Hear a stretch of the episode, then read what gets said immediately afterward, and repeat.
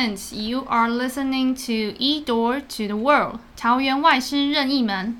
If you were a fan of our podcast last semester, you might recognize my voice.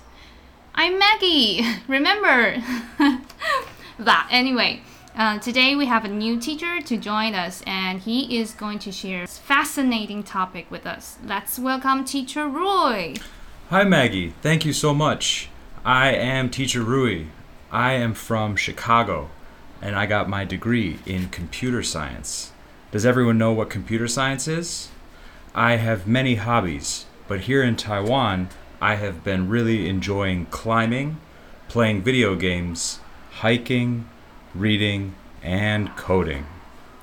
Climbing. What mountains you have climbed in Taiwan? Well, I haven't climbed any mountains in Taiwan. I climb in a climbing gym. The climbing gym is here in Taoyuan, and it is a very good gym. I've really been enjoying myself. Climbing gym. You mean like a rock climb? Not a rock climb. It's more like a climbing on a wall made out of sandpaper. Ah, I see.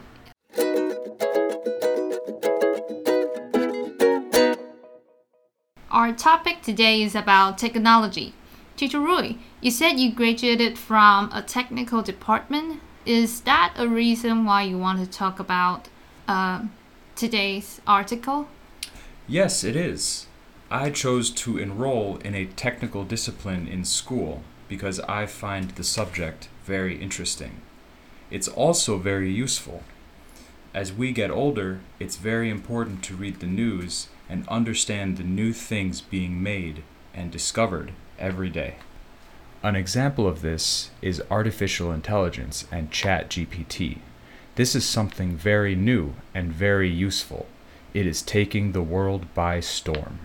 Usually, I'm a big fan of using ChatGPT because uh, my work has to communicate with foreigners, and I will use ChatGPT to help me to proofread my sentences. That's really interesting, and that's a great example of how AI can help us improve our lives and be more productive. The topic that we have that we're discussing today is actually using an AI similar to ChatGPT, except instead of changing words, this is changing 3D models that could be used by a 3D printer. Wow, sounds fascinating. Shall we start our article? Yes, let's get into it.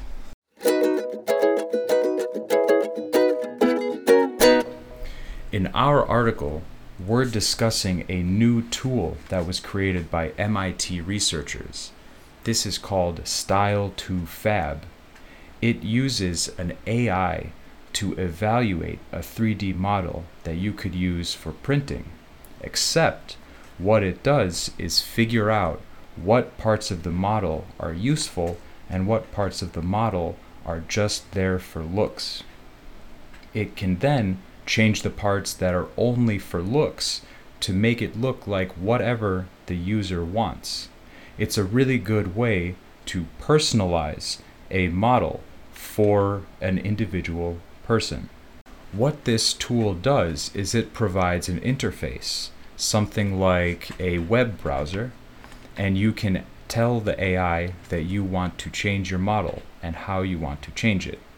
If you had a table you could say, I want my table to be shaped like a elephant.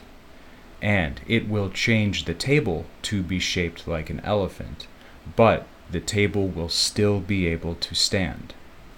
Before, if someone wanted to change a model, they would have to manually do it, and that takes a long time.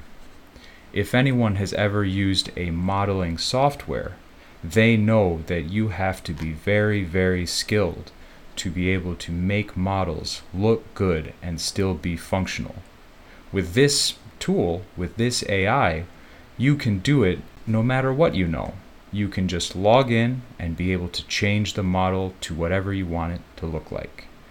This can be used in addition to tables for things like casts if you broke your arm, so for medicine, or for whatever you want.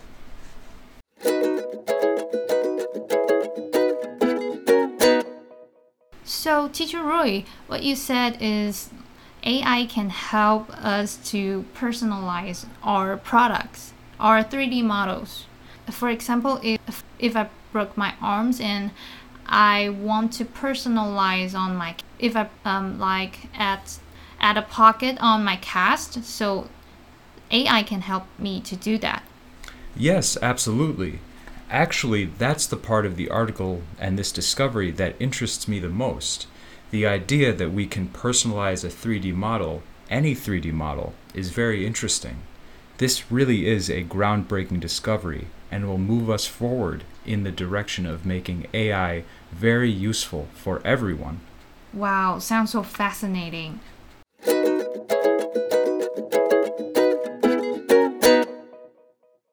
It's our activity time. In the worksheet, you're going to write down three words that the teacher is going to introduce and to answer the question of today. Teacher Rui, can you tell us your three favorite words? Sure. The first word is 3D model. 3D model. 3D space M O D E L. The second one is artificial intelligence. Artificial intelligence. A R T I F I C I A L space I N T E L L I G E N C E. Artificial intelligence. And the last one is personalize. Personalize. P E R S O N A L I Z E personalize。老师刚刚讲的三个单字是：第一个 3D model 三 D 模型；第二个 artificial intelligence 就是我们所大家都在讲的 AI 智慧；那第三个 personalize 客制化的。That's good to know. Teacher Roy, can you make a sentence with one of your favorite words? No problem. I'll make a sentence with the word personalize. Here's the sentence How do you personalize your bedroom? We can't wait to see your worksheet. Write down your answers and send your worksheet to the Google form. You may win a big prize later.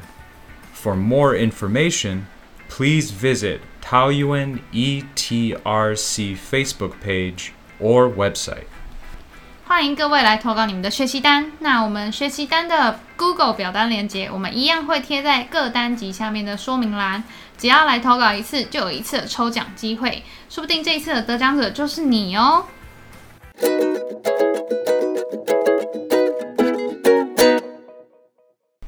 Thank you so much for joining us today.